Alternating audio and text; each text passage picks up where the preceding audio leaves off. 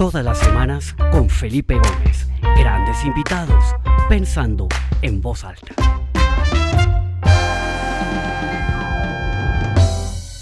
Bueno, muy buenas tardes para todos. Bienvenidos a esta nueva edición del programa Pensando en Voz Alta. Me da mucha alegría ver a tantas personas conectadas desde distintas partes del mundo. Colombia, Argentina, México, Estados Unidos, España, Suiza. Veo de muchos países. Bienvenidos todos a los que se conectan por primera vez. Esta es su casa. Bienvenidos a Pensando en Voz Alta. Un programa que comienza hace un año, cuando comienza la pandemia, cuando comienzan las cuarentenas. Llevamos ya 53 conversaciones con personas de distintas partes del mundo, con ideas diferentes que han compartido con nosotros su manera de asimilar y de procesar todo esto que nos está pasando. Eh, y pues todo lo que se deriva de ello. Y ha sido maravilloso y yo creo que tenerlos a ustedes acá como eh, oyentes es un gran regalo y qué alegría poder tener este nuevo martes en el que tengo un invitado espectacular. Me sentí muy honrado cuando aceptó mi invitación Andy. Con Andy eh, hemos compartido el escenario en varios eventos, en, recuerdo, creo que en Panamá, en Bolivia, en Jamaica, creo que estuvimos en uno también.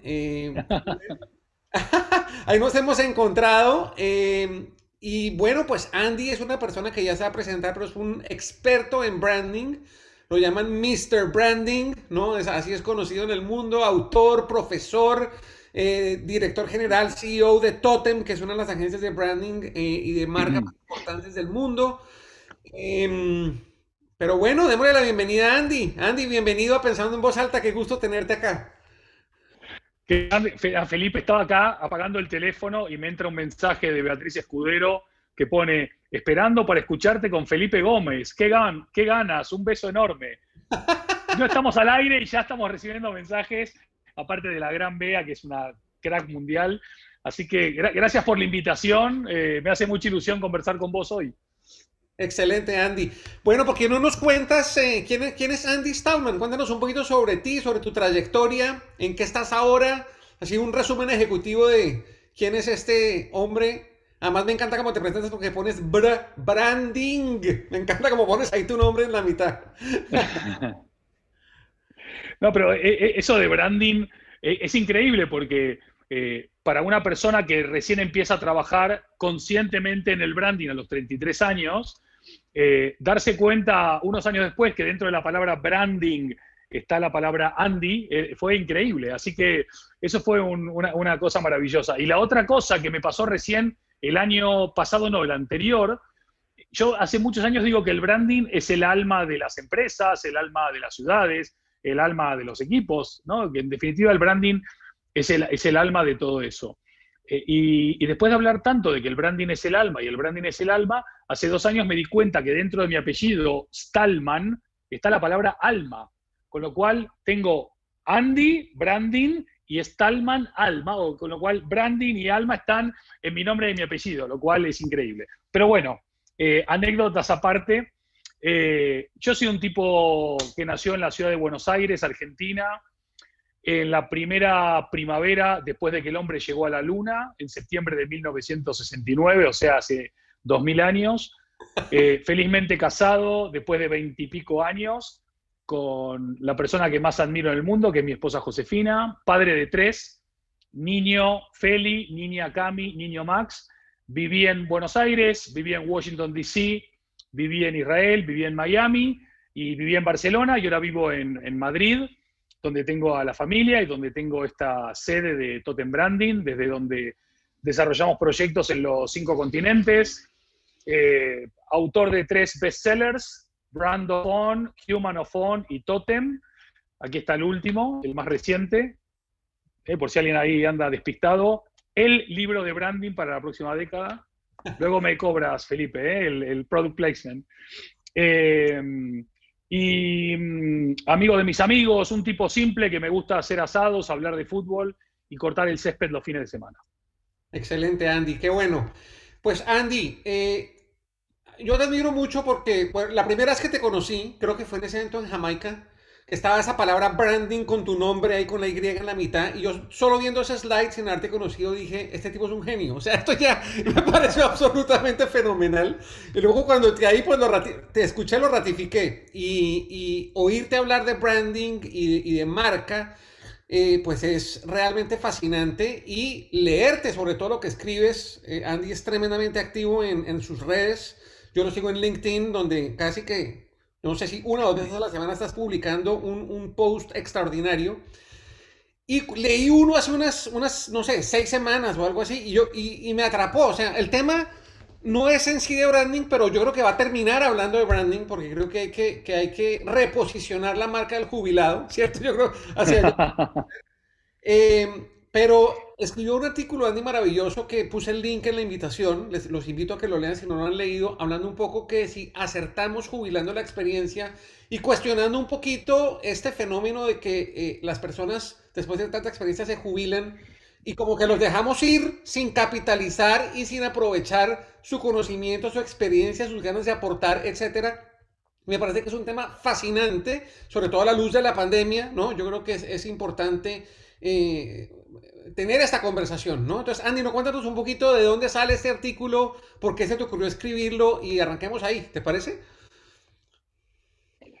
Sí, cómo no, y, gracias por, por, ese piropo al artículo. Eh, es, un, es, un, artículo que ya lleva varios años eh, escrito, eh, sigue tan vigente como el momento en que lo escribí, porque tristemente gran parte de la sociedad en la cual vivimos eh, no está eh, no solamente no aprovechando la experiencia de estos seniors, sino que además eh, le da la espalda y le falta el respeto.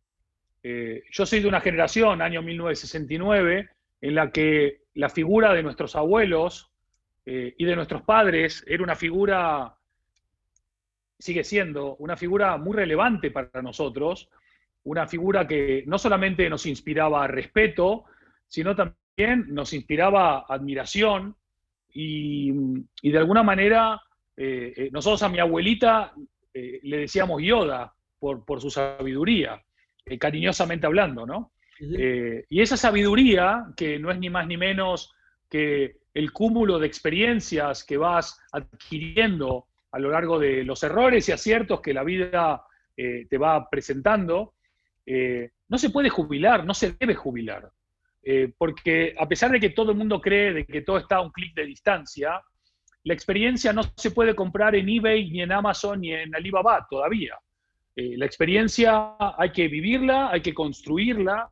Obviamente mucha gente me podrá argumentar de que la experiencia no tiene que ver con los años. Por supuesto, hay gente joven muy experimentada y gente adulta poco experimentada, pero en general, cuanto más has vivido, más experiencia eh, tienes. y hoy por hoy, estamos viendo en esta nueva crisis cómo grandes corporaciones eh, empiezan a jubilar o a prejubilar, mejor dicho, a profesionales de 50, 55 años que están en, el mejor momento de, tu vida profesional, porque ya tenés claro lo que te gusta, ya tenés claro lo que no te gusta, ya entendiste bien eh, eh, la jugar, el jugar en equipo, entendiste bien la diversidad, sabés gestionar bien tu tiempo, eh, ya sabes de qué manera la empatía juega un rol importante, sos un jugador de equipo, eh, no perdés tiempo en tonterías porque ya te queda poco tiempo, con lo cual no hay tiempo para las tonterías, eh, y un montón de etcéteras. y a pesar de que hay países, sobre todo quizás los escandinavos, en donde están intentando recuperar el rol del senior, ¿no? del sabio de la tribu, desde otro tipo de integración social eh, eh, la sociedad occidental eh, le está dando la espalda a un capital que es imposible de, cuantificar en términos económicos y financieros, pero que indudablemente esa experiencia, y más en momentos como estos, podrían ser de, un valor absolutamente incalculable.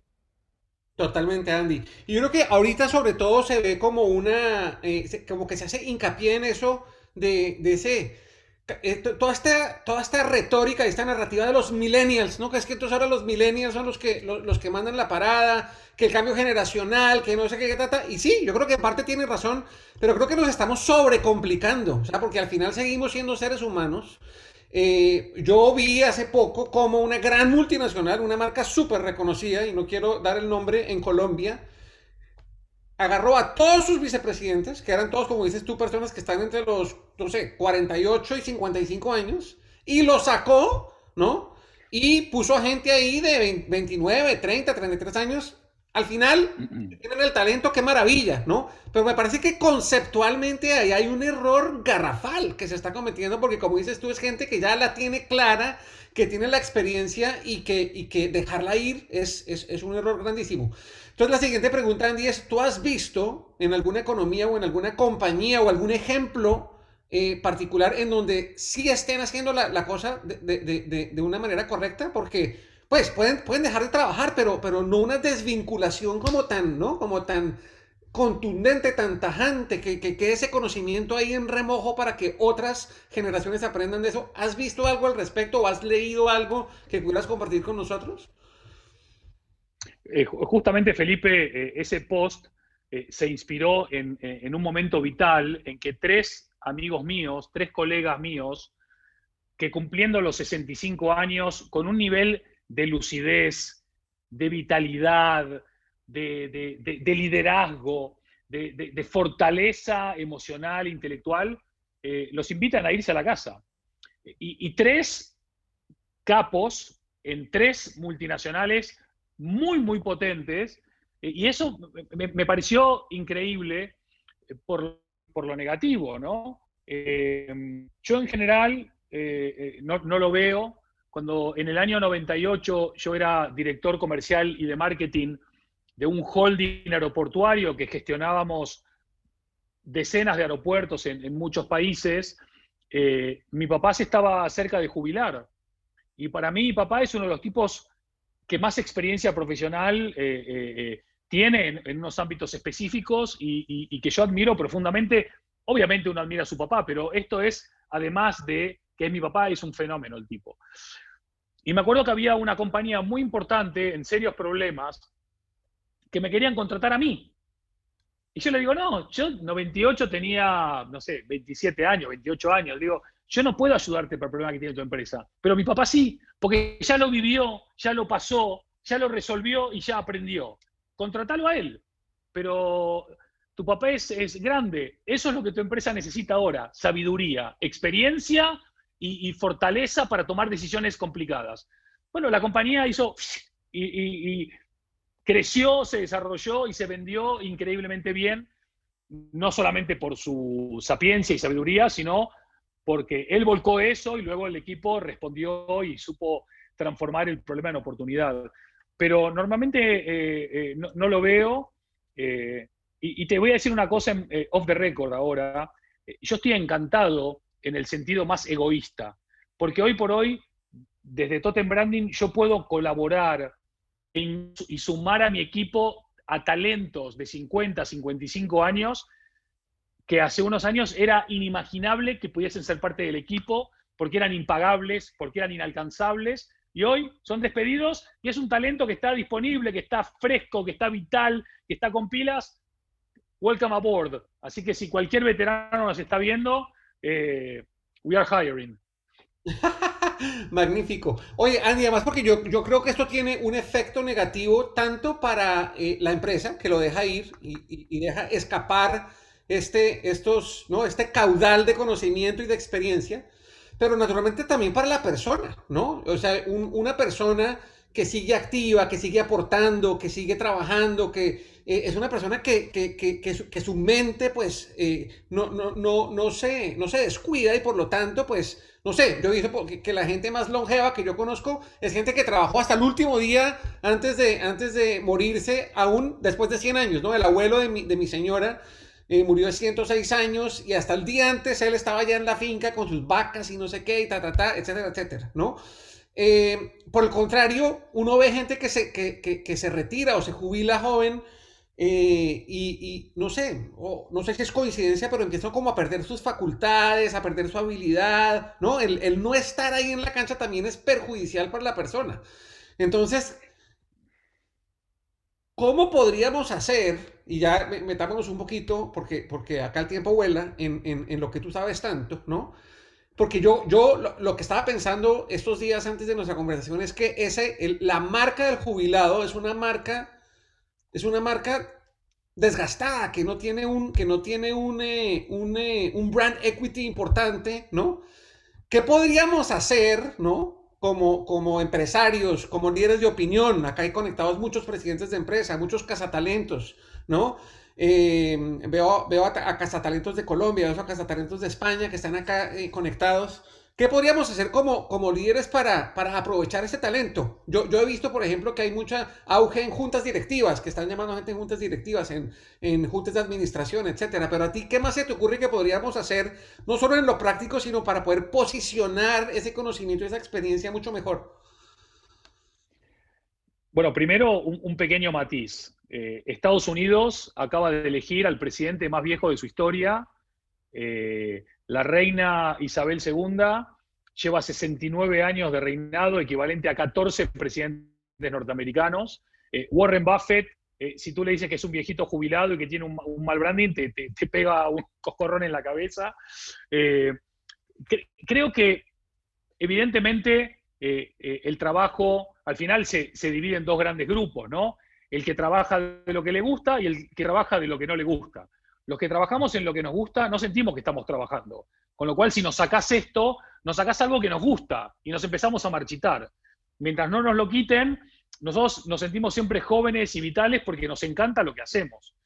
Eh, hoy por hoy, las personas que, se están quedando eh, sin trabajo eh, o que se han quedado sin trabajo, quizás en algún punto les han hecho un favor.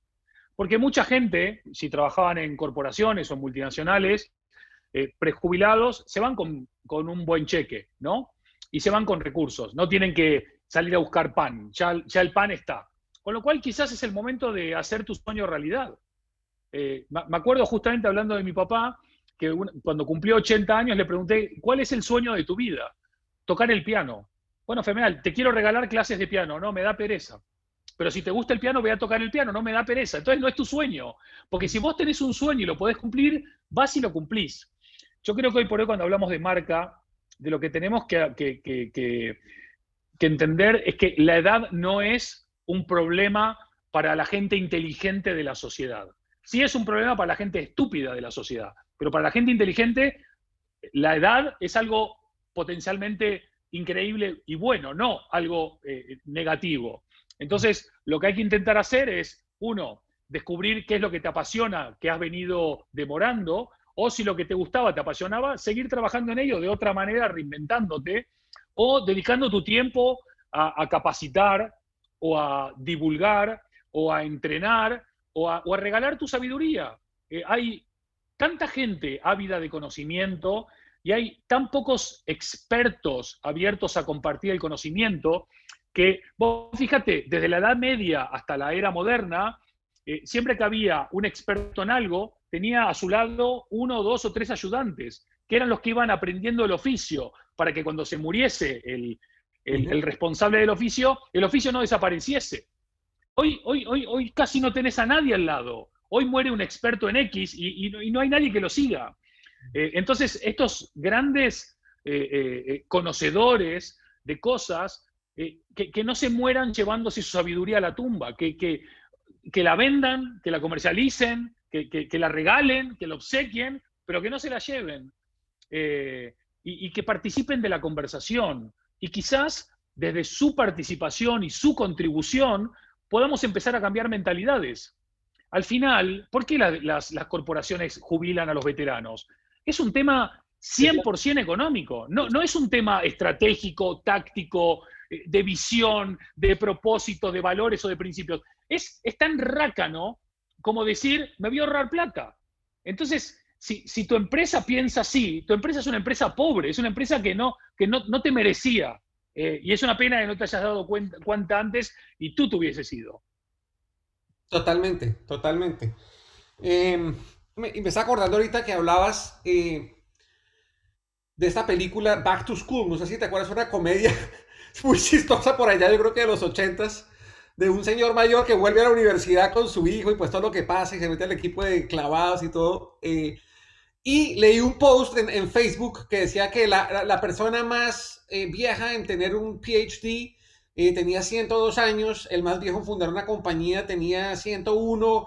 Eh, entonces, lo que tú dices, o sea, la, la edad no es para nada un, un obstáculo para, para, para, para, realizar los sueños de las personas. Yo creo que si una persona se jubila y se jubila bien y, y, tiene algo de comodidad económica, que muy seguramente si salió una gran compañía, como dices tú, salió con un buen cheque, etcétera, eh, puede aprovechar esos años para, para, para tanto, para tanto, ¿no?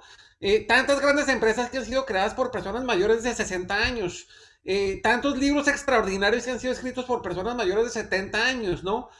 Yo cuando voy a, a, los congresos en los que tú y yo hablamos, no hay nada más gratificante que ver allá a, no sé, a Ken Blanchard, a, la gente mayor compartiendo su sabiduría, ¿no?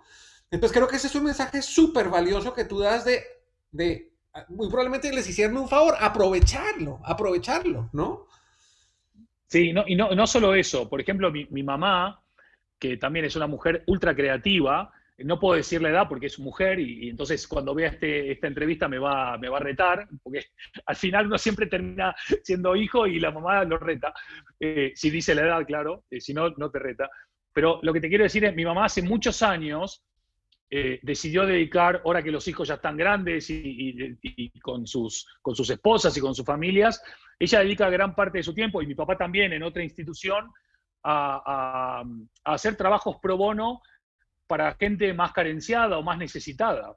Eh, y, una cantidad de horas de trabajo, obviamente no remunerado, de hecho ellos ponen también, pero la satisfacción, el, reward, ¿no? la recompensa que ellos reciben cada día, de, poder devolver a la sociedad a los que más necesitan.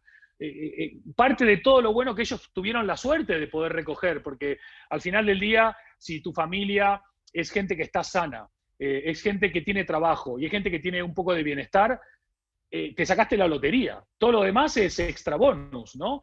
Entonces, poder darle a la gente que no tiene esa, esa, esa buena fortuna eh, un poco de tu tiempo, de tu ayuda, de tu colaboración y de, tu, de tu, expertise, es verdaderamente fascinante. Y, y, lo cierto, estimadísimo, es que la mayoría de redes y la mayoría de medios siempre están hablando de las malas noticias porque genera más clickbaits y genera más tráfico y que somos, somos eh, animales carroñeros que nos gusta ¿no? Eh, lo, lo, lo, malo, pero la cantidad de gente generosa, eh, altruista, eh, que, coopera, que, que, aporta de manera silenciosa la mayoría de ellos para hacer de nuestra sociedad eh, una sociedad mejor, es admirable. Y la mayoría es gente de edad. Totalmente. Andy, ¿por qué no nos cuentas un poquitico sobre el libro, sobre tu libro de Totem, pero aplicado a este tema? O sea, esas ideas que están en el libro, ¿cómo podríamos, cómo encauzarlas, encaminarlas a generar esta, este movimiento, si se puede llamar así, ¿no? esta revolución en donde la gente que sale de sus trabajos tradicionales pueda aprovechar su potencial, reposicionar su, su, marca, reposicionar su marca personal. Danos algunos insights de cómo tu conocimiento y tu experiencia se podría aplicar en circunstancias específicas como la que estamos discutiendo. Mira, voy a abrir aleatoriamente el libro este, y, encuentro eh, que hay que, hay que pasar de ser vendedores a ser conectores, que hay que evolucionar de buscar la atención a conseguir la atracción, de vender productos, ofrecer experiencias, de ser contaminantes, ser sostenibles, de priorizar lo financiero a potenciar lo humano y de transformar eh, clientes en creyentes. Pero sobre todo, uno hasta cierta edad de su vida está buscando el propósito de su vida quizás hasta los 40 o hasta los 50, pero a partir de ese momento uno deja de buscar el propósito para buscar el sentido de tu vida. Y cuando vos entendés cuál es el propósito de tu vida y el sentido de tu vida, entonces evolucionás también del cómo al para qué y el por qué para poder trabajar en esa línea. Y ese enriquecimiento no tiene que ver necesariamente con lo, económico. Eh, al final, creo que acá, como dice Totem, hay que estar comprometidos con la sociedad. Eh, hay que dejar de pensar en términos de o se salva Felipe o se salva Andy. No, no, hoy o nos salvamos todos o no se salva nadie. Hoy o nos beneficiamos todos o no se beneficia a nadie. Eh, el libro lo, que plantea con, este título que es Totem transformando clientes en creyentes, es que los tótems recuperan la esencia de los tótems milenarios. Los tótems eran elementos, a veces naturales, a veces artificiales, que tenían un poder muy grande sobre las personas. Eh, un poder para reunirlos, para que compartan, para que celebren, a veces para sentirse que eh, eh, se protegían, pero había este común denominador tangible y a la vez intangible que hacía que la gente creyese en ese, en ese tótem. Hoy por hoy, los tótems modernos son marcas que pueden ser empresas, organizaciones, personas, que lo que hacen es eh, eh, proponer eh, una, una, promesa, una realidad, mejor dicho, bañada en un propósito claro, genuino, auténtico, con valores que se viven, con valores que se comparten, con impacto social, medioambiental y económico positivo. Eh, con un compromiso de cambiar las cosas a mejor, y lo que hacen es que en vez de tener empleados o clientes, tienen creyentes, no gente ciega que cree en ti incondicionalmente. No, no, no hay extremistas acá, no hay fanáticos. Lo que hay hay creyentes que creen en tu rol trascendente para mejorar las cosas o para cambiar las cosas. Y al final el mensaje de Totem es que cada uno puede ser un Totem. Mm. Y cada uno, a partir de su propuesta de valor honesta, genuina, auténtica, creíble, puede generar comunidades de creyentes para que en la suma de estas diferentes sensibilidades o, diversas visiones del mundo podamos crear valor, ¿no? Espectacular, espectacular. Me, genera mucha resonancia esto que dijiste, que uno encuentra su propósito, pero después encuentra el sentido de su vida. Yo creo que ahí, ahí, ahí está la magia al final, ¿no? Porque es, llevar ese propósito a un nivel de, conciencia mucho mayor, ¿no? Y, y entender la razón casi por la que no existe, ¿no? El, sentido de la vida. Me parece espectacular eso que dijiste, Andy, y, de verdad que, que, maravilloso. Acá estoy leyendo comentarios, la gente está eh, contenta, em, agradecida con estas ideas que, que estás compartiendo, Andy. Y mira, el tiempo vuela, ya es la una y media. y me gusta ser muy puntual con, por respeto a ti y a, los, y a los oyentes. Pero quisiera despedirme como normalmente saludo, porque no lo hice. Tú estás en Madrid, España ha sido un país que ha pasado por ya eh, dos olas y un poquitico, la tercera ola como que no arrancó eh, tanto como en otros países. ¿Por qué no nos cuentas un poquito cómo ha sido tu experiencia personal en esta época de cuarentena y cuáles son como los aprendizajes más importantes que te deja esta pandemia desde lo personal y lo profesional eh, y creo que es una excelente manera de cerrar este, esta conversación, Andy. Bien, eh, eh, para mí la, la, pandemia la divido en dos grandes fases. desde el lockdown de marzo del año pasado hasta junio, que fueron tres meses en que estuvimos encerrados, o sí, tres meses y poquito. te voy a ser muy sincero, y no quiero que nadie se lo tome a mal. Yo venía de viajar lo que no está escrito. Sudáfrica, Australia, Medio Oriente, Estados Unidos. No, vivía en los aviones, me encantaba mi trabajo, me encanta mi trabajo, pero era un trabajo de, una exigencia física, emocional muy, muy grande. Y de repente frenar en seco y estar tres meses quieto, eh, obviamente era muy angustiante desde lo que pasaba hacia afuera, pero hacia adentro fue, fueron tres meses de, de un reinicio, de un reseteo, de un reencuentro, sobre todo, porque al final frenar la velocidad te hace verte en el espejo. Al final, esta sociedad tan eh, instagrameable, tan de la imagen, lo que hace es que estemos huyendo permanentemente de nuestro real yo, ¿no? Eh, y así no, había, no podías subir ni de tu casa ni de tu piel, tenías que verte eh, y tenías que, amigarte o enemistarte. Desde junio a hoy es, es otra historia. Madrid ha sido una comunidad autónoma que ha gestionado muy, muy bien eh, el, delicado equilibrio entre economía y salud. Eh, no entró en, el gran eh, debate populista de economía o salud, porque es una estupidez. es como decir hombre o mujer, ¿querés más a papá o mamá? No, yo quiero a los dos. una sociedad de hombres o de mujeres, no, una sociedad con todos. y eso ha permitido, me ha permitido moverme, me ha permitido seguir con mis proyectos. Eh, he tenido que expandir mi conocimiento de una manera brutal, he tenido que, acelerar mi aprendizaje profesional en, en, cinco meses lo que quería haber aprendido en cinco años, pero me ha permitido volcar también, yo vengo de un país que es Argentina, como se habrán dado cuenta por mi acento, a pesar de que ya vivo 20 años en España, viví 30 en Argentina, y en Argentina las crisis son el pan nuestro de cada día. Crisis muy jodidas, muy complicadas, de, un altísimo impacto económico, social y también emocional, con lo cual uno ya está más curtido. Eh, yo te diría, por resumir en dos o tres palabras, eh, un año de altísimo aprendizaje, eh, un año de terminar de entender mejor que hoy lo importante ni es el viaje ni es el destino, sino que lo importante es con quién compartes el viaje y no estoy dispuesto a trabajar con personas que no me aporten, que no me inspiren, que no sean buena gente, que no me complementen, que no me hagan mejor ser humano a mí.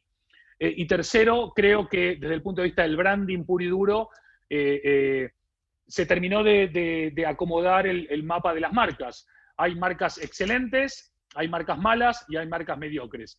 Y cada una ha sabido responder de manera diferente a estos enormes desafíos que tenemos, que vivimos y que nos quedan por delante. Pero en cualquier caso, como dice el gran Dalai Lama, incluso aunque hayamos perdido tanto, no perdamos la lección. Buenísimo. Excelente, Andy. Pues mira, antes de hacerte la palabra para, para, que te despidas, yo te quiero dar las gracias que 30 minutos tan extraordinarios, me quedaría acá otras dos horas hablando.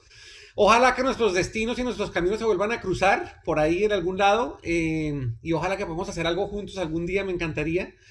Eh, y a todos los que se conectaron, de verdad, muchas gracias. Gracias por el entusiasmo, por los comentarios, más de 100 personas de varios continentes. Muchos me preguntan dónde leen más de ti, cómo se conectan contigo. Eh, creo que es andystallman.com, ¿cierto, Andy? ¿Tu página? Sí, sí, sí. En, en, andystallman.com hay un apartado que dice escribiendo y hay un montón de reflexiones de branding, pero también eh, de, mi último ensayo que se llama Humanofón, que tiene que ver justamente eh, de cómo aprende el ser humano a vivir entre dos mundos que ya son uno, ¿no? El digital y el analógico, eh, y muchas reflexiones que no son ni de branding ni de nada, pero que hacen a, este animal social que somos los seres humanos y, de, cómo lo voy viendo y decodificando para que al final del día no nos olvidemos que para poder hacer negocios o para poder enseñar, o para poder inspirar, o para poder conectar, de lo que se trata es de entender de personas, ¿no? Porque el que no entiende de personas no entiende de presente y futuro.